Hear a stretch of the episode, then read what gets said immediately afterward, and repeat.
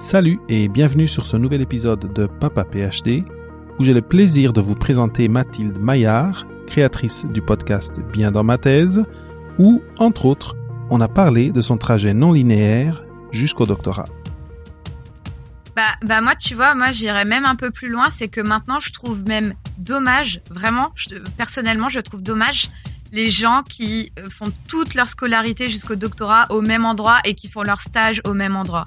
Et vraiment, moi, je pense qu'il faut arrêter de penser comme ça, même si des fois, oui, c'est c'est facile parce que les professeurs vous connaissent, parce qu'ils vont, euh, oui, c'est facile.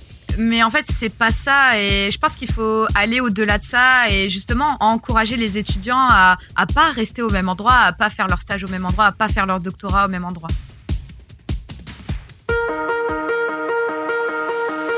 Bienvenue à Papa PhD avec David Mendes le podcast où on explore les carrières et la vie après la maîtrise ou le doctorat avec des invités qui ont eu des cheminements particuliers et qui ont des histoires uniques à raconter sur comment ils ont fait leur place dans un monde où les règles sont en constante évolution.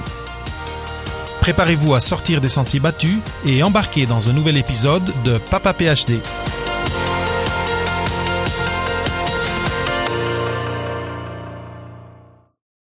Bienvenue sur ce nouvel épisode de Papa PhD. Aujourd'hui, avec moi, j'ai le grand plaisir d'avoir quelqu'un que vous connaissez sûrement, Mathilde Maillard. Mathilde euh, est doctorante en troisième année au laboratoire Mathéis euh, à l'INSA de Lyon. Euh, elle est également l'animatrice du podcast Bien dans ma thèse, qui est maintenant devenue une micro-entreprise. On en parlera pendant notre conversation. elle est également représentante des étudiants au conseil scientifique de l'INSA de Lyon et depuis début mars 2021, pendant la pandémie, elle est partie à Londres pour y mener ses recherches doctorales à l'Imperial College London. Bienvenue sur Papa PhD Mathilde. Je suis vraiment, vraiment content de t'avoir ici avec moi aujourd'hui. Moi aussi, je suis ravie de cette invitation et j'ai hâte de discuter avec toi euh, plus en détail. Oui, ben surtout moi j'ai très envie que les euh, les gens qui sont à l'écoute apprennent un peu ton ton histoire. Tu es encore en train de faire ton doctorat, mais euh, ils t'ont sûrement ou, peut-être s'ils n'ont pas fait, ils peuvent aller t'écouter sur euh, bien dans ma thèse. Euh, mais ce qui est intéressant, c'est euh, de voir ce que pendant ton doctorat, non seulement tu as fait, mais que tu te mets beaucoup de challenges. Et euh, un des challenges que tu t'es mis euh, pendant cette pandémie de Covid, c'est, eh bien, je vais euh, voyager, prendre mes clics et mes claques et, et, et, et, et, et naviguer la complication qu'est maintenant changer de pays, en plus aller vers l'Angleterre. donc, oui, alors à la base c'était pas du tout prévu pour que ça tombe maintenant. Euh, je devais partir euh, euh, dans ma deuxième année. C'était juste pour trois mois maximum. Donc voilà, je devais partir bah, justement en mars 2020. Mhm. Et bah malheureusement on n'a pas pu. On a reporté à septembre 2020. On n'a toujours pas pu. Et au bout d'un moment on s'est dit est-ce qu'on continue, est-ce qu'on abandonne? Mais il y avait tellement de choses qui avaient été faites déjà, tellement le projet avait été vraiment construit. Mhm. Euh, je me voyais pas dire à tout le monde, euh, mes chefs ici, euh, mes chefs à Lyon, bon bah en fait j'annule tout. Donc voilà, j'ai essayé d'aller jusqu'au bout de ce projet et puis bah maintenant j'y suis. Très bien. Et, et comment ça va l'adaptation à Londres? Est-ce qu'il y a un choc culturel ou pas tant que ça? Et bon, je sais que tu as eu une, une quatorzaine à faire à l'arrivée, donc tu étais un peu dans une bulle. dans, dans le néant. Mais maintenant, t'es es, bien installé, euh, t'as as une communauté, t'as des gens euh, euh, autour de toi? Alors j'ai la chance d'être en colocation avec une de mes meilleures amies que je connais depuis des années, donc ah, ça aide beaucoup et heureusement je suis pas toute seule. Après, je vais pas vous mentir, le fait de pas pouvoir voir mes proches, de pas pouvoir rentrer, parce que moi à la base je m'étais dit oh bah je prends l'Eurostar et je rentre à Paris quand je veux voir mes, mes proches. Mhm. Bah le fait de pas pouvoir le faire c'est un peu compliqué, ça rend le voyage pas si fun que ça. Euh, après, niveau travail, ici, euh, comme je te disais au début, euh, l'accès au laboratoire est très compliqué parce mhm. qu'ils ont mis beaucoup de choses en place pour le Covid. Euh, maintenant, euh, là, je commence à en voir le bout, donc je vais pouvoir mhm. commencer à maniper comme je veux quand j'en ai envie. Et sinon, l'adaptation, bah moi, j'aime beaucoup. Pour l'instant, j'aime vraiment beaucoup l'Angleterre. J'aime j'aime beaucoup cette langue, j'aime beaucoup apprendre des nouvelles choses et rencontrer des nouvelles personnes. Euh, après, encore une fois, à l'Impérial, il y a beaucoup, beaucoup d'étrangers. Donc, euh, euh, voilà, dans mon labo, il y a une Française qui m'aide beaucoup. Donc, je suis pas, je suis pas seule au monde. ouais, ça, c'est génial. Et la, la communauté, le, tissu social est très, très important. et mais je suis content d'entendre ça. Et, les gens qui, qui, sont juste à l'écoute, euh, parce qu'on est sur un podcast, moi je vois ton sourire et je vois que clairement les choses vont bien. oui, ça va. Euh, Mathilde, par rapport à, la petite bio que j'ai euh, que j'ai euh, énoncée au début, qu'est-ce que tu ajouterais un autre élément, peut-être par rapport à scientifiquement, par rapport à, ton à ton sujet de thèse, comment tu, tu, en es venu là et, euh, et c'est ça. Qu'est-ce que tu fais? C'est c'est quoi c'est quoi tes recherches? Et qu'est-ce que par exemple qu'est-ce que tu penses aller chercher euh, à Londres avec euh, avec ce que tu vas faire au à l'Impérial? Alors euh, moi, je suis tombée en admiration euh, dans le monde des biomatériaux euh, mhm. en troisième année d'études supérieures. Donc j'ai découvert ce monde pendant mon cursus de chimie des matériaux et j'ai adoré le fait de pouvoir travailler à l'interface entre le monde du vivant et bah, la physique, la chimie. Et vraiment, c'est quelque chose qui me passionne. Je trouve ça super. Et parce que moi, je crois fort en la pluridisciplinarité. Je pense que c'est l'avenir et je pense que c'est une force. Euh, et donc, euh, pendant mon master, j'ai trouvé un master vraiment dans les biomatériaux, dans l'ingénierie de la santé. Et là, j'ai commencé à, à connaître l'impression 3D euh, utilisée pour les biomatériaux. Et voilà, là, vraiment, c'est quelque chose que j'aime beaucoup. Et donc pendant ma thèse, donc je fais euh, bah, de l'impression 3D de céramique. Donc euh, la céramique, c'est un matériau euh, que vous connaissez toutes et tous mmh. certainement. Et en fait, ce matériau, il est très intéressant puisqu'il est utilisé dans des applications vivantes comme les applications dentaires ou osseuses.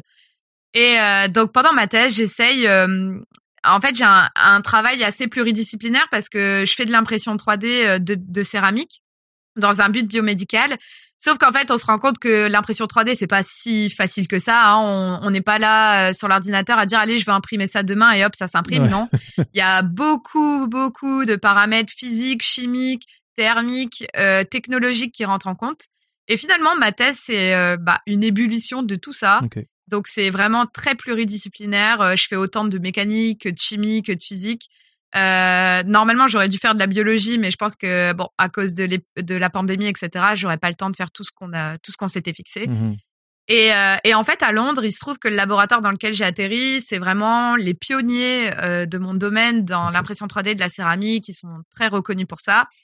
Et en fait, en première année, j'ai eu, j'ai demandé à mon directeur de thèse s'il il pensait que c'était possible de faire une petite expérience à l'étranger comme ça, parce que bah juste j'avais envie de de me challenger mhm. et d'aller à l'étranger pour apprendre une nouvelle langue correctement, etc. Et apprendre de d'autres scientifiques. Et il m'a dit ah, bah oui, hein, let's go. et en fait, euh, il existe des bourses que vous pouvez avoir euh, grâce à vos domaines de, à vos, à vos disciplines. En fait, il y a des associations européennes, euh, nationales, etc. qui peuvent donner des bourses aux étudiants. Et c'est comme ça que j'ai pu venir ici, en fait. Super. Et est-ce que tu peux juste mentionner, pour, pour ceux qui écoutent, quelle bourse spécifiquement sur les tiennes que tu, as, tu as eu? Alors moi du coup dans le domaine de la céramique, on a ce qui s'appelle les CERS. Donc les CERS E C E R S, c'est en gros l'association européenne de céramique. Mmh Et dans cette association, il y a la Young Ceramist Network. Donc c'est vraiment un réseau pour les jeunes chercheurs, donc jeunes chercheurs euh, thésard, postdoc, etc. Ils font beaucoup d'événements. On a aussi une conférence vraiment euh, pour les jeunes qui est incroyable. C'était ma première conférence et c'était la meilleure et mmh. c'était génial.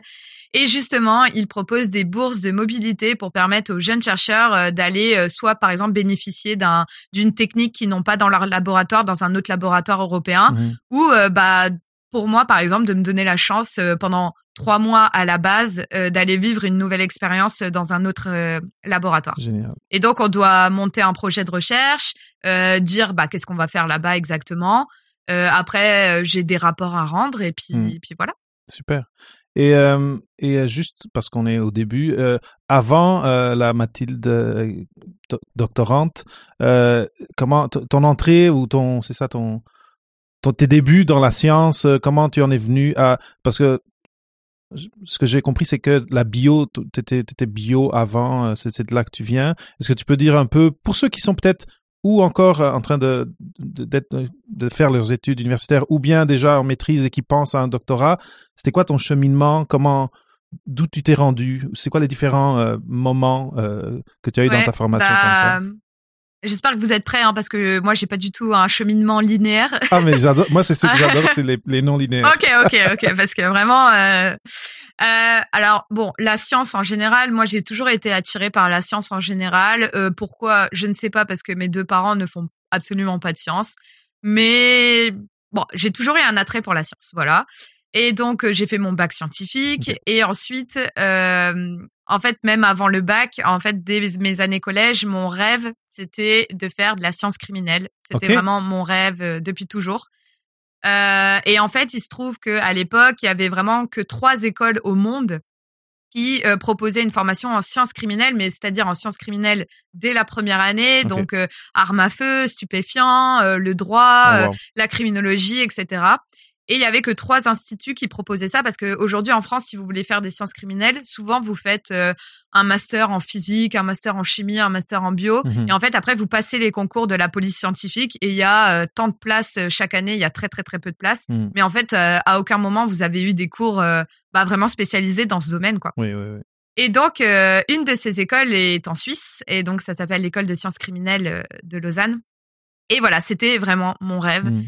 Et il fallait une certaine note au bac pour y accéder, il fallait un certain dossier pour euh, postuler. Donc en fait, mon année de bac, j'ai postulé et j'ai été prise à condition donc d'avoir mon bac avec une certaine note. Okay. Et, euh, et à l'époque, j'avais vraiment mis aucun autre choix. Euh, j'avais rien du tout. Donc si j'étais pas prise, j'avais rien. Et, euh, et donc j'ai été prise et donc je suis partie en Suisse oh, et euh, donc euh, voilà c'était c'était une magnifique expérience mais il se trouve que l'école de sciences criminelles en fait tous nos cours vraiment euh, scientifiques purs et durs donc tout ce qui est physique chimie maths programmation mhm. sont dispensés à l'EPFL alors l'EPFL c'est l'école polytechnique fédérale de Lausanne mhm. Euh, c'est un niveau, euh, c'est un niveau élevé. Euh, moi, je pense que, bah, en fait, avec les notes de bac que j'ai eues, je, je n'aurais même pas pu y accéder. Enfin, je j'avais pas les notes suffisantes pour y accéder comme ça. Mhm. Donc, c'était un niveau très élevé.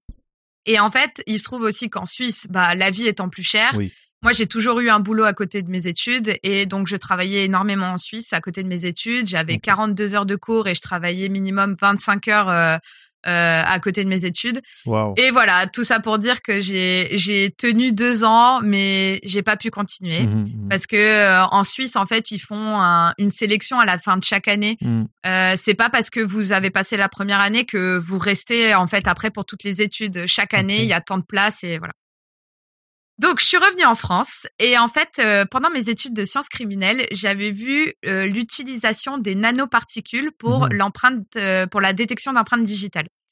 Et donc je me suis dit, toujours dans l'optique de vouloir faire ça dans ma vie, eh ben je vais rentrer en France et je vais faire euh, chimie des matériaux. Comme ça, hop, je, je ferai des nanoparticules et j'y retournerai plus tard. et donc je suis rentrée en France en chimie des matériaux. J'ai pu accéder directement en deuxième année. J'ai fait, j'ai fini ma licence. Oh wow, ok. Et après j'ai voulu y retourner en master. Et euh, j'ai eu plein de complications que je raconte euh, notamment dans le podcast d'Elodie Chabrol sous la blouse. Oui. j'ai eu plein de complications pour rentrer en master. Je n'ai pas pu revenir en master euh, en Suisse. Donc finalement, je suis restée en France et il se trouve que pendant cette licence de chimie des matériaux où je voulais faire les nanoparticules, j'ai aussi eu des cours en biomatériaux. Et comme je te disais, les biomatériaux, ça m'a vraiment, euh, je sais pas, ça m'a euh, tout de suite, j'ai ressenti un attrait pour cette science et pour ce domaine. Et voilà, et du coup, j'ai continué dans ce domaine-là. Donc j'ai fait mon master après à Paris. Et après, j'ai fait un stage à l'armée et, oh, ce stage à l'armée m'a énormément plu. Euh, et voilà, après, j'ai, j'ai continué vers un doctorat et voilà. Très bien. Est-ce que tu peux parler de, de, c'était en, quoi consistait ce stage à l'armée? Ouais. Alors en fait, à l'armée, euh, en gros, mon sujet de stage c'était de d'améliorer un, une technique chirurgicale. Donc en gros, c'est pour par exemple des gens qui ont euh, euh, des grands accidents de la route ou euh, bon mmh. des grands traumas euh, style attentat, etc. Mmh, mmh. Ils ont un défaut osseux, un défaut osseux très très grand. Et donc dans ce cas-là, on va utiliser une technique chirurgicale qui s'appelle la technique de la membrane de Masquelet. En gros, on va ouvrir à l'endroit du défaut osseux, on va y placer un ciment chirurgical et ce ciment va rester pendant plusieurs mois. Et au bout de plusieurs mois, en fait, il se trouve qu'il y a une capsule fibreuse qui s'est formée autour de ce ciment parce que ça reste un corps étranger et donc votre corps réagit à ce corps étranger. Et en fait, cette capsule fibreuse avant était retirée par les chirurgiens et ils mettaient, euh, ils mettaient un, un, implant osseux à la place. Mais ce chirurgien masquelé justement a laissé cette capsule fibreuse en mettant l'implant à l'intérieur. Donc en fait, il, il, il ouvrait juste la, la, capsule, il mettait l'implant et il refermait. Mhm. Et il se trouve qu'en laissant cette capsule fibreuse, les résultats de régénération osseuse étaient décuplés. Oh, wow. Donc euh, en fait, euh, on voyait que les cellules euh, qui, qui, étaient présentes pour la régénération osseuse venaient beaucoup plus que d'habitude. Et donc mon but pendant ce stage, c'était de modifier la forme de ce ciment, donc la topographie, mhm. donc la, la, la, forme de surface, pour encore plus améliorer l'adhésion cellulaire, encore plus recruter de mhm. cellules à cet endroit-là. Et donc en fait, euh, donc encore une fois, c'était un stage euh, à moitié avec de la chimie et à moitié avec de la médecine parce mhm. que j'ai été au bloc opératoire plusieurs fois, oh j'ai assisté à plusieurs opérations. Et, euh, et voilà, c'était c'était incroyable. Super, super intéressant. Oh my god, ok. Ouais. C'est c'est génial. Et euh, juste, est-ce question, est-ce que c'était de l'impression 3D déjà que tu faisais ou pas encore? Non, pas du tout. Donc ça, c'était mon stage de master 1. Et en master 2, euh, donc vu que tout ce qui était régénération osseuse, etc., ça, ça me plaisait vraiment beaucoup. En master 2, j'ai cherché un stage bon plus orienté biomatériaux pour vraiment que les os. Et là, j'ai trouvé, euh, bah, en fait, finalement, j'avais été prise dans plusieurs stages, mais j'ai accepté un stage à Nantes où j'ai fait là de la bio-impression 3D. c'est-à-dire que j'imprimais une, un matériau avec à l'intérieur des cellules et je, et je devais faire en sorte que ces cellules, euh, bah, déjà survivent, mhm. se multiplient et se transforment en cellules osseuses pour après euh, régénérer l'os, etc. Super, super, super intéressant. Je vais profiter, tu as parlé de Sous la blouse, et moi, d'habitude, à la fin du podcast, j'ai je, un, une capsule de découverte de podcast. Mais là, bon, je vais profiter pour faire le coucou à, à Elodie et à Sous la blouse et pour euh, pour suggérer, pour recommander euh, aux auditeurs et auditrices d'aller écouter ce podcast qui est tout nouveau et où Elodie euh, interviewe des scientifiques à propos de leur vie, euh, de leur science. Euh, donc, définitivement, sous la blouse à écouter. Et il y a un épisode avec Mathilde. Donc, il y aura un autre. Vous pouvez apprendre sur d'autres facettes de, de la vie scientifique et, ben, j'imagine surtout scientifique, mais personnelle aussi, de Mathilde. Avec Elodie Chabrol qui a déjà été sur le podcast. Donc, je suis content que tu l'aies mentionné. Très bien, mais quel trajet intéressant et varié et, euh, et, ah très, très non linéaire, comme tu as dit. bah, en fait, euh, tu vois, c'est c'est quelque chose qui m'a beaucoup complexé à un moment parce que quand hmm. je regardais mon CV, je me disais mais en fait euh, mon parcours il n'a aucun sens. Hmm. Enfin, en fait, il y a un moment où je me suis dit mais même pour ma vie après après les études que les recruteurs allaient me dire mais c'est quoi enfin c'est n'importe quoi votre parcours etc. Parce que c'est vrai que souvent on a vraiment l'image de l'étudiant qui a fait toute sa scolarité au même endroit, qui fait son doctorat au même endroit hmm. avec les mêmes professeurs etc. Et en fait ça fait quand même aller deux trois ans où je me je regarde mon CV et je me dis maintenant mais en fait quelle richesse et je pense que vraiment c'est un atout et en fait finalement même si mon cheminement il a été un peu euh, non linéaire bah tout tout se regroupe parce que à chaque fois les choix que j'ai faits c'était vraiment euh, réfléchi. J'ai pas, je suis mmh. pas partie dans un truc. Euh, quand je suis revenue en France pour faire chimie des matériaux, c'était pas juste pour faire quelque chose, quoi. Je... Donc finalement, tout a un lien. Et je pense qu'aujourd'hui, c'est quand même une, une, belle richesse que j'ai et bah je commence à en être un peu plus fière qu'avant où j'en avais un peu honte quoi. Mmh c'est clair et c'est très intéressant parce que j'ai déjà eu cette conversation euh, par exemple euh, avec Jonathan, avec euh, oui Jonathan Weitzman qui, est, qui, est, à Paris et à propos de l'interdisciplinarité et de de d'aller se d'aller plonger dans un autre domaine et de revenir enrichi et du fait que un ça c'est ça, ça enrichit ton CV, ça, ça enrichit, ça, t'enrichit comme candidat pour plus tard, mais aussi ça, ça ça c'est comme une pollinisation croisée avec d'autres domaines qui enrichissent ta science, ta recherche, ton, ton point de vue sur ce que tu fais et qui te fait penser peut-être à des projets dont tu n'aurais jamais pensé si tu n'avais pas touché à ces choses-là. Je trouve ça, je trouve ça génial et, je pense que c'est un conseil à, à donner aux gens, c'est ben, si votre projet va très très bien, juste dans le même domaine, allez-y, foncez, publiez, mais n'ayez pas peur d'aller connaître d'autres mondes, collaborer avec d'autres laboratoires, parce que c'est pas un défaut, ce, n'est pas c'est pas du temps perdu, au, bien bien au contraire, bien au contraire. Bah bah moi tu vois, moi j'irais même un peu plus loin, c'est que maintenant je trouve même dommage, vraiment, personnellement je trouve dommage les gens qui euh, font toute leur scolarité jusqu'au doctorat au même endroit et qui font leur stage au même endroit. Mmh et vraiment, moi, je pense qu'il faut arrêter de penser comme ça, même si des fois, oui, c'est c'est facile parce que les professeurs vous connaissent, parce qu'ils mmh vont.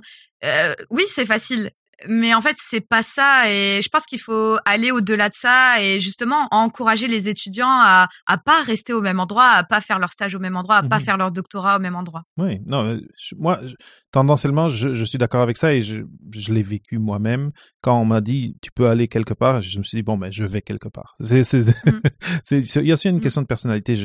J'ai connu du monde auparavant qui c'est juste pas dans leur personnalité de de d'aller de sortir d'où ils sont. Et euh, et il y en a même qui sortent des fois et qui reviennent quasiment en urgence parce que ça va pas la, entre entre autres je me souviens de gens que c'est oh, la, la, bouffe euh, je, je pouvais pas avec la bouffe de la nouvelle place. Euh, les gens ça marchait pas et qui sont retournés. Donc mm. en même temps il, faut, il faut, en tout cas, je, je laisserai, je trouve que les, il faut que les gens fassent des choses qui, qui vont bien avec leur, euh, leur personnalité. Maintenant, en général, je trouve que ce que tu as fait et ce que tu as, on dirait que tu, tu le fais un peu systématiquement, de se challenger dans la vie, ça peut juste nous faire grandir. Et, et euh, même si c'est pour apprendre, eh bien, je n'aime pas cette chose-là que j'ai essayé, même si c'est pour ça. Mais exactement. En fait, euh, tu disais que scientifiquement, ça nous fait grandir, mais je pense que c'est le plus important parce que par exemple, moi, mon sujet de thèse, euh, le sujet de mon doctorat que j'ai, le, fait de travailler avec des céramiques, mhm. moi, je n'y connaissais rien en céramique. mais vraiment, je n'y connaissais rien à part euh, les cours théoriques. Mhm. Et justement, pendant l'entretien, euh, mes futurs chefs m'avaient dit ah bah tu sais, les autres candidats, ils viennent tous de l'école de céramique de Limoges. Et du coup, moi, je m'étais dit mais je n'ai aucune chance, c'est c'est foutu quoi. Et justement, non ils m'ont prise parce que j'ai eu des formations en impression 3D avec un autre matériau, parce que j'avais du recul, mmh parce que du coup j'avais déjà été confrontée avec des, des problèmes avec d'autres matériaux. Et, et, vraiment tout ça pour dire que le fait, comme tu l'as dit scientifiquement, d'aller voir ailleurs et de voir ce qui marche pas, ce qui marche, en fait, c'est super important parce que euh, rester toujours au même endroit, travailler avec le même matériau, enfin là je, prends l'exemple des matériaux, mais travailler avec le même matériau, avec les mêmes scientifiques qui ont une façon de penser, qui ont les mêmes problèmes, etc. Mmh euh, bah, scientifiquement, euh, il peut vous manquer quelque chose mmh après. Mmh Et c'est vrai que surtout dans des domaines innovants, j'imagine que les gens qui cherchent des collaborateurs, ils, ils cherchent du monde sûrement qui pense différent, qui vont ouvrir les horizons versus penser de la même façon que, que, que, mm. tout le monde. Non, c'est super, super intéressant ce que tu partages là. Euh, maintenant, euh, donc on a parlé de comment tu es allé vers la science, on a, on a parlé de tout ce qui t'a amené à ce que tu fais aujourd'hui. Et, euh, et là, peut-être parce, parce qu'aujourd'hui, là, voyager, c'est compliqué. Et là, tu viens de, faire un, voyage, tu as tout mis sur ton dos. Et euh, j'ai vu, parce que je te suis sur les réseaux sociaux, toutes les questions de paperasse que tu as dû aller, que tu as dû faire. Après, euh, euh, des questions de timing. Euh, est-ce que tu peux juste faire un petit partage aux gens qui peut-être aimeraient maintenant changer de pays pour aller faire une partie de leur recherche à l'étranger, de c'était quoi ton expérience, c'était peut-être quoi des erreurs que tu as faites euh, ou, ou, des conseils que tu aurais à donner par rapport à ça, parce que c'est très très compliqué aujourd'hui là. Euh, alors déjà, ce qu'il faut savoir, c'est que là, ce qui a rendu encore plus mon voyage ici compliqué, c'est le fait que non seulement il y a la pandémie, mais il y a eu le Brexit aussi. Ah oh et donc, euh, en fait, le Brexit entraîne euh, le fait que le Royaume-Uni sorte du programme Erasmus. Mmh et ce qui fait que énormément de bourses Erasmus, donc énormément d'aides allouées pour les étudiants et étudiantes, bah c'est terminé. Mmh mmh et donc en fait là où ça a été très compliqué pour moi, c'est que du coup euh, il y a eu un moment, un long moment où mes chefs d'ici ne savaient pas si j'allais être obligée de payer euh, 15 000 euros pour étudier ici euh, six mois. Donc en fait, quand il y a eu cette petite incertitude qui a duré plusieurs mois, mmh. euh, là ça a été très compliqué parce que je me suis lancée dans une quête pour euh, trouver d'autres bourses parce que la bourse que j'ai eue avec l'association de céramique, euh, c'était pas du tout suffisant pour euh, pour régler ça. C'était juste une bourse pour bah, payer le voyage et les facilities au laboratoire ici, des trucs comme ça. Mmh, mmh. Et donc là, j'ai voulu essayer de chercher d'autres bourses, trouver des solutions. Et c'est là où ça a été très compliqué, mais sans le Brexit, bon, sans le Brexit, ce qui restait compliqué, c'était que, bah, effectivement, à cause de la pandémie, il y avait euh, beaucoup de choses à faire au niveau bah, de la quatorzaine, beaucoup de d'argent à dépenser pour les tests, etc. Mmh parce mmh que, bah, en France, euh, la sécurité sociale, euh, c'est cool, hein, ben mais quand il n'y a pas la sécurité sociale, bah, on se rend compte de, de combien ça coûte les choses. Oui. voilà. Et aussi, en fait, moi, je suis je suis euh, engagée par le CNRS. Mmh.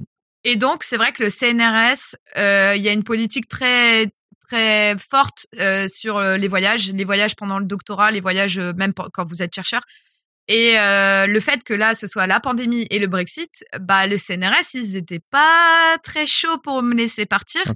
Et donc là, il a fallu écrire des argumentaires. Et j'ai dû aller chez le médecin plusieurs fois.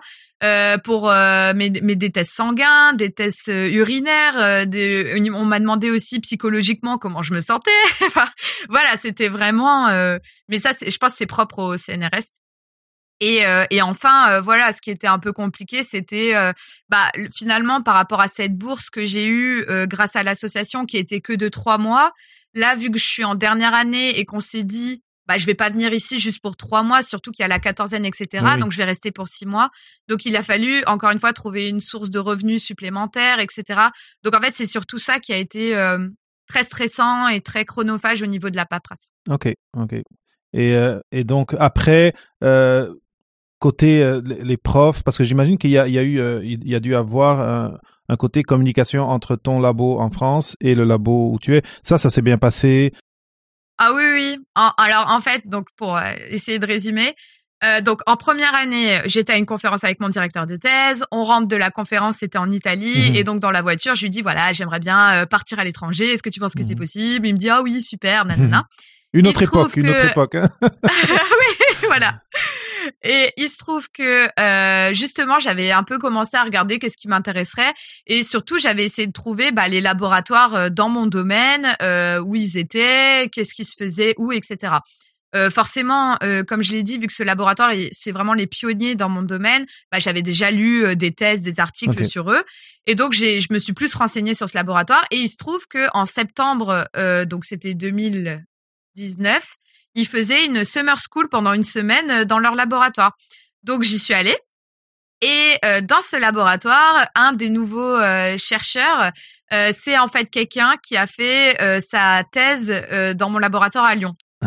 Donc ça a rendu le ouais voilà ça a rendu le dialogue un peu plus facile. Donc en fait j'ai fait ma summer school en, en leur disant pas que j'avais ce projet. Mmh je voulais d'abord voir bah, comment je me sentais ici, mmh comment ils étaient, etc. Et après, je suis rentrée de ma summer school à Londres. Euh, donc, je suis rentrée à Lyon et, euh, et donc j'ai dit à mes chefs, bah voilà, euh, j'aimerais bien leur demander à eux.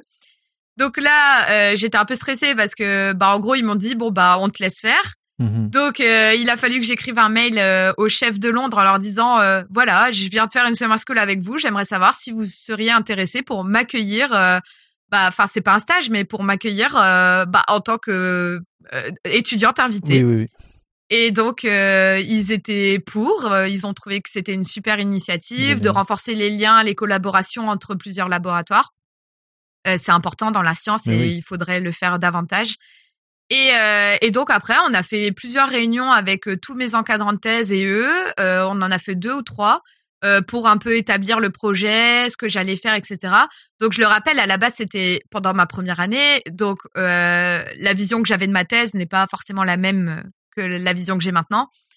Euh, donc le projet qu'on avait écrit à l'époque, euh, ça a un peu changé parce que bah typiquement quand, quand je suis arrivée ici et qu'ils m'ont demandé de faire une présentation de ce que je voulais faire, euh, un de mes chefs anglais m'a dit ouais enfin Mathilde c'est pas ouf là ce que tu nous proposes, hein, va falloir retravailler ça et tout. donc voilà c'était ça, ça a été un peu compliqué au début mais voilà. Génial. Très bien. Et donc, euh, là, tu t'es, es encore en attente de retourner au labo. Ça s'en vient dans pas très longtemps. Euh, Ça, c'est très bien. Mais entre-temps, euh, et on l'a mentionné au tout, tout début, tu as d'autres projets dans ta vie. Tu ne fais pas juste de la science et de la recherche tu as bien dans ma thèse, euh, tu as mentionné que c'est maintenant une micro-entreprise. J'aimerais, j'aimerais que, que, tu développes ça un petit peu. Et il y a d'autres choses. Euh, tu peux, je, peux te laisser toi en parler, mais euh, en lien avec avec le, l'impression 3D.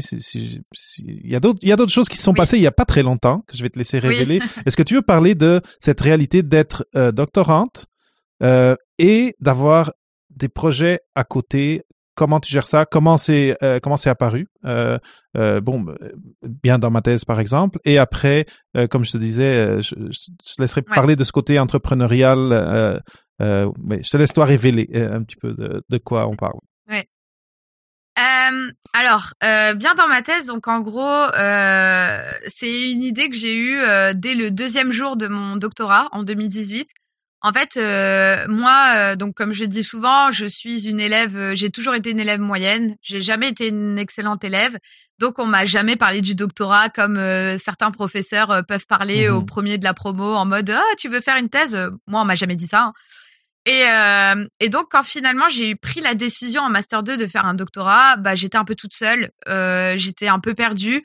Alors heureusement ma chef de l'armée m'avait beaucoup encouragée, mais mine de rien euh, finalement je savais pas vraiment ce que c'était un doctorat, je savais même pas comment il fallait postuler, à quel moment, que, que comment faire, euh, c'était quoi les différences de contrat. Enfin c'est tellement obscur et l'information, en tout cas la le fait d'avoir des informations sur le doctorat, c'est quand même assez compliqué. Oui. Euh, et donc je me suis dit mais mince, euh, il faut en parler. Et en fait à l'époque je me souviens j'avais tapé euh, PhD vlog, PhD vidéo en YouTube et, et en fait en, en français bah la seule chose que j'ai trouvé, c'est Manon Bril de C'est une autre histoire qui a vlogué sa thèse, enfin surtout sa partie rédaction de thèse, etc. Mais en fait, il y a pas grand-chose. Et je me suis dit, mais pourquoi? C'est dommage. Il, il, faut en parler plus. Et donc vraiment, bien dans ma thèse, j'avais vraiment cette, déjà cette idée dès le début de ma thèse.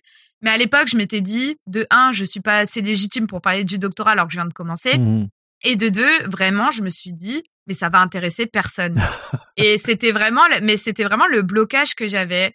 Et, euh, et en fait, il m'a fallu un an pour réussir à lancer bien dans ma thèse parce que j'ai lancé bien dans ma thèse en janvier euh, donc euh, 2000, 2020. 2020. Euh, parce qu'Elodie Chabrol notamment m'avait beaucoup beaucoup encouragé. Mmh et en fait, c'était juste après, ah, juste avant, pardon, le, la pandémie. Mmh et, euh, et en fait, je pense sincèrement que la pandémie a contribué à l'accélération de bien, de bien dans ma thèse. Déjà, moi personnellement, euh, vu que j'ai une thèse très expérimentale, pendant la pandémie, j'étais complètement bloquée. Bah j'étais pas assez pas assez avancée dans ma thèse pour euh, commencer à écrire ma thèse. Donc, à part commencer à écrire des articles, mais euh, sur quoi ouais. euh, voilà, enfin, on a tous essayé de faire ça, mais bon, euh, c'est un peu compliqué. Et en fait, vraiment, bien dans ma tête, je me suis plongée dedans. Et, euh, et je pense que c'est aussi grâce à la pandémie que ça a autant euh, que ça s'est autant diffusé mmh parce que j'ai eu beaucoup de relais euh, grâce aux institutions. Il y a eu les lives avec Grand Labo, avec Mathieu Rouault. Enfin, voilà, j'ai eu beaucoup de chance parce que je pense que c'est tombé au bon moment en fait. C'est voilà. Et donc, mmh. il y a eu euh, toute la communauté euh, du Discord euh, qu'on a mis en place avec Eva Petit Demange. Donc, on a créé un Discord pour les doctorants où maintenant on est 1400 et quelques. Wow, ok. Et qui marche encore. Enfin, voilà, c'est, je pense que voilà, sans, sans ça, Enfin, en fait, je, je, dis pas que sans la pandémie, ça n'aurait pas intéressé ni fonctionné bien dans ma thèse, mais je pense que ça a quand même beaucoup aidé. Oui, tu as, pu mettre plus de, de, ton temps, de, de... Oui, déjà, déjà. Et, et, les gens, c'est vrai qu'à la maison, euh, je, je, je, pense, moi c'est drôle, hein, au tout début de la pandémie, on dirait qu'il y a eu moins d'écoute, mais à, un moment donné, je pense que les gens ont, ont comme inclus le podcast, les podcasts dans leur jour le jour de plus en plus, et je pense que ça continue encore. Oui, ouais, je suis d'accord avec toi. Donc euh, ouais, voilà, bien dans ma tête, c'était ça. Et donc pourquoi c'est passé une micro-entreprise? Tout simplement parce que j'ai commencé à avoir des propositions, euh, bah, des propositions de partenariat mmh rémunérés, etc. Notamment euh, mon premier contrat avec la BPI oui. euh, pour parler de l'entrepreneuriat et du doctorat, etc. Et, euh, et en fait, euh, je, enfin, je peux pas tout vous dire encore là maintenant, mais j'ai vraiment beaucoup de projets en cours avec bien dans ma thèse, mmh. Et c'est très compliqué aussi parce que je sais qu'il y a un potentiel à faire quelque chose, euh, à faire beaucoup de choses en fait euh, après mon doctorat et vraiment d'étendre l'activité. mais en même temps, j'ai envie de faire de la science, donc c'est un peu compliqué tout ça. Il faut prendre son temps. Il faut, il faut. Euh, oui. C'est ça. Tu, tu. Je pense que c'est un super beau projet le, le, fait que les gens, euh, les gens euh, interagissent avec et, euh, et, et, le retour que tu as ressenti, ça, ça prouve euh, ton concept. Et mais, mais c'est ça, il faut aussi vivre ta vie professionnelle et faire avancer le, le, le schmilblick de ce côté-là. ouais, bah ouais, dans un monde idé, dans un monde idéal, j'aurais une activité scientifique et bien dans ma thèse à côté. Ça, j'aimerais beaucoup. Mmh. Euh, et mais après, pour les activités que je vise avec bien dans ma thèse, il faudrait que je la passe en société. Mmh, euh, mmh. Enfin voilà, ça demande beaucoup de réflexion encore. Il faut que que je m'y attelle. Mais justement, euh, euh, c'est pour ça que voilà, voulant vraiment l'entrepreneuriat, je pense que c'est quelque chose qui bah, qui m'anime depuis toujours. Mmh. Euh, D'autant plus que là, je me suis vraiment rendu compte que finalement, un doctorat, ça nous prépare euh, hyper bien à l'entrepreneuriat parce que être euh, jeune docteur, c'est vraiment être jeune entrepreneur et il faut vraiment en avoir conscience. Mmh il y a plein de processus pendant le doctorat qui sont liés à des processus entrepreneuriales et euh, c'est très important. Et donc, c'est pour ça que je pense que donc ce que tu disais là que que tu voulais que je révèle, c'est que oui, j'ai aussi gardé en tête que vu que je veux faire de la science, bah qu'est-ce que finalement je pourrais faire euh, côté entrepreneurial avec mon sujet de thèse, avec euh, la science que j'aime. Et, euh, et notamment à Lyon, il y a un programme qui s'appelle Jeunes chercheurs qui nous permet de proposer des idées de start-up issues de nos travaux de recherche. Mmh et en fait, un jury va évaluer notre idée, notre concept, euh, et voir si c'est possible de, de faire quelque chose, si c'est possible de valoriser nos travaux. Et il se trouve que bah le mien a retenu leur intention et que du coup maintenant je suis incubée, etc. Mmh et voilà, donc c'est, enfin c'est, c'est trop cool, mais vraiment pour pas te mentir, euh, moi là après ma thèse, euh, j'ai, j'ai, j'ai beaucoup d'idées et je sais pas encore qu'est-ce qui va se passer exactement, mais voilà, j'ai envie de faire plusieurs choses. Euh, en tout cas, l'entrepreneuriat, c'est vraiment quelque chose que, que je veux faire. Et voilà, on verra. et, moi, je, je, je sens et j'entends beaucoup, surtout sur LinkedIn, euh, qu'en France, il y a une grande mouvance pour euh, le, deep tech, faire que les, les projets euh, bien sûr, ça marche pas dans tous les domaines. Hein. Le, R&D, euh, c'est pas la même chose dans les sciences sociales et humaines que ça l'est dans euh, les sciences des matériaux.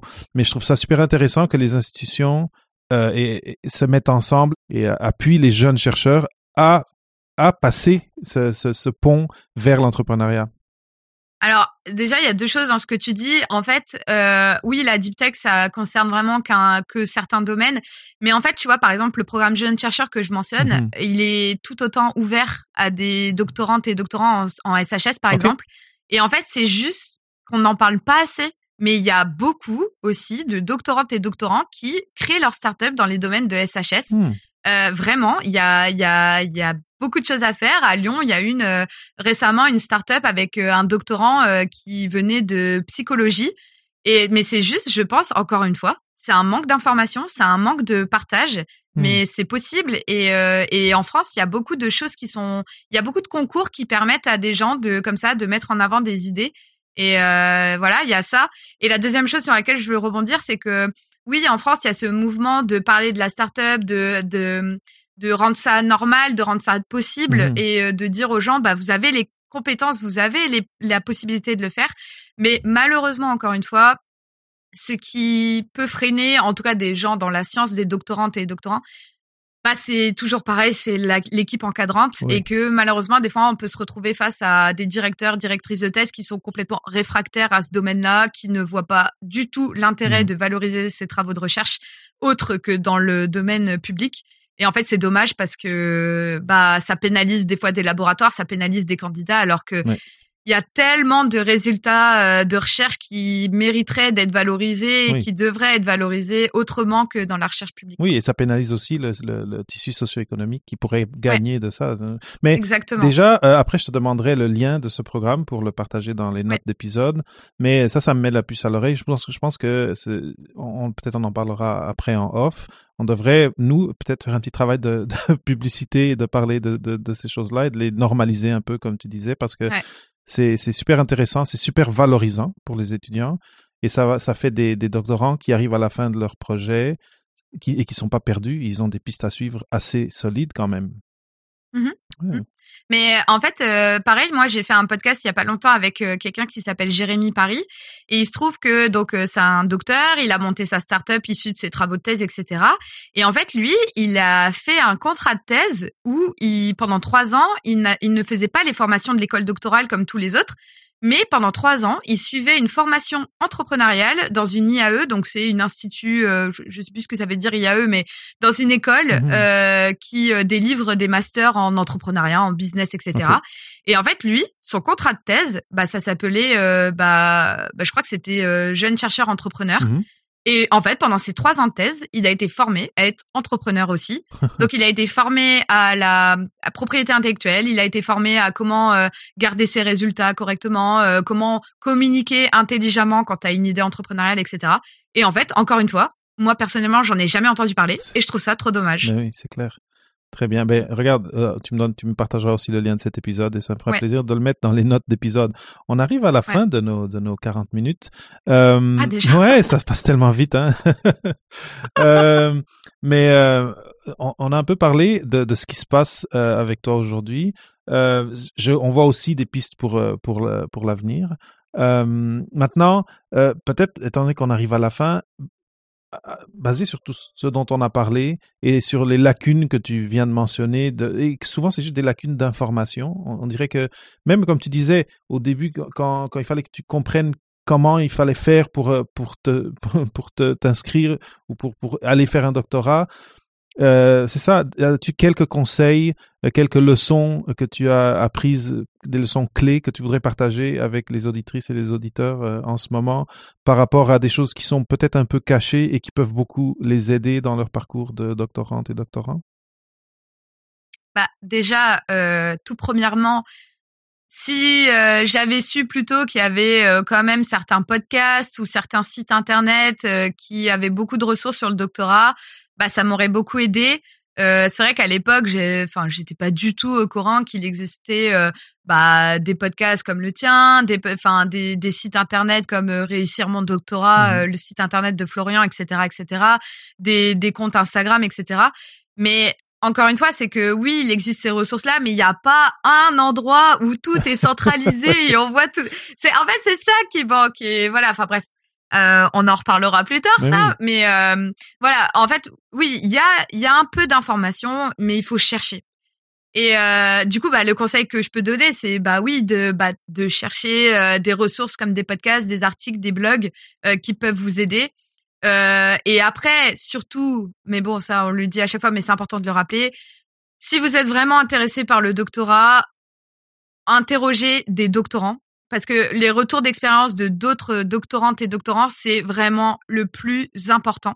Surtout si vous avez déjà en tête un laboratoire et euh, potentiellement une équipe encadrante. Mmh Renseignez-vous auprès des doctorantes et doctorants et surtout demandez plusieurs avis parce que malheureusement, certaines personnes vont vivre très mal leur doctorat alors qu'ils ne devraient pas. Et voilà, malheureusement, il y a encore des doctorantes et doctorantes qui, qui ont des expériences de thèse qui sont euh, vraiment difficiles mais il y en a qui le vivent très bien et euh, qui le vivent bien. Oui. Et c'est important euh, d'avoir les deux échos. C'est important de d'identifier des endroits qui sont plus difficiles que d'autres, des financements aussi qui vous permettront d'être euh, plus à l'aise dans votre thèse, d'avoir plus de financement. Je sais pas pour partir en conférence, même si en ce moment c'est compliqué. Mhm. Euh, pour les domaines SHS, etc.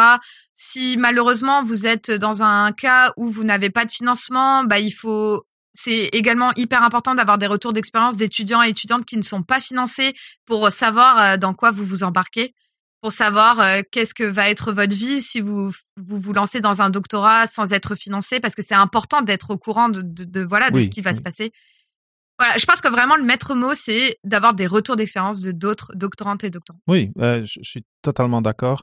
Euh, en passant par rapport à euh, des expériences moins bonnes du doctorat, sur le encore un autre moment de découverte de podcast, le podcast Thésar, thésar.e.s, en tout cas mm. la, version inclusive, a eu toute une série sur l'arrêt de thèse et que je trouve que mm. tout le monde gagnerait à l'écouter.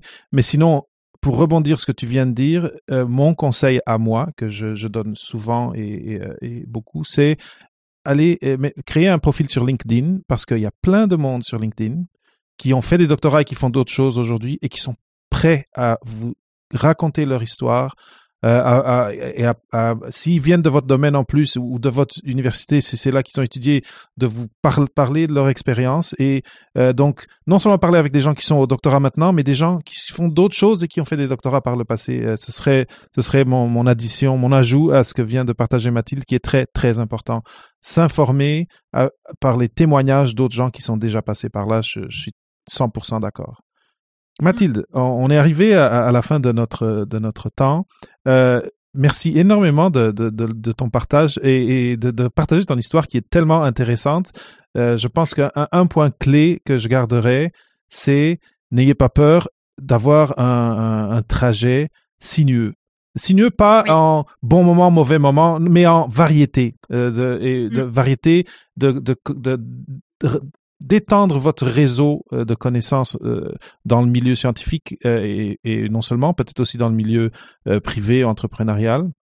Le, si vous avez des opportunités comme ça, s'il y a des séminaires qui, qui, qui passent dans votre institut, dans votre université, allez-y, parlez aux gens, posez vos questions, ça va juste vous enrichir. Euh, je merci euh, merci énormément. Et après moi je bonne chance vraiment pour tes projets pour ton projet startup. Je trouve ça super super euh, euh je trouve ça très excitant. C'est très euh, je suis très curieux de voir ce que ça va donner. J'espère que que ça se passe très bien. Et et, et c'est ça merci d'avoir partagé tout ça avec les auditeurs de Papa PhD bah merci à toi pour l'invitation. Merci d'avoir écouté ma conversation avec Mathilde Maillard J'espère que son trajet, ses réflexions, t'aient apporté des idées que tu pourras appliquer dans ton propre trajet, dans ton propre doctorat. Si tu veux en savoir plus sur le trajet et sur ce qui se passe aujourd'hui dans la vie de Mathilde, Bien dans ma thèse se trouve sur toutes les plateformes de podcast et aussi sur YouTube. Merci encore de ton écoute et à la semaine prochaine. Merci d'avoir écouté un autre épisode de Papa PhD. Rendez-vous sur papaphd.com pour les notes d'entrevue et pour d'autres sujets de réflexion à propos des choix de carrière après la maîtrise ou le doctorat. Ça me fera toujours plaisir de partager des histoires inspirantes, des nouvelles idées et des ressources utiles sur le podcast. Donc assurez-vous de vous abonner sur iTunes ou sur la plateforme de votre choix pour être à jour avec nos thématiques et pour connaître nos derniers invités.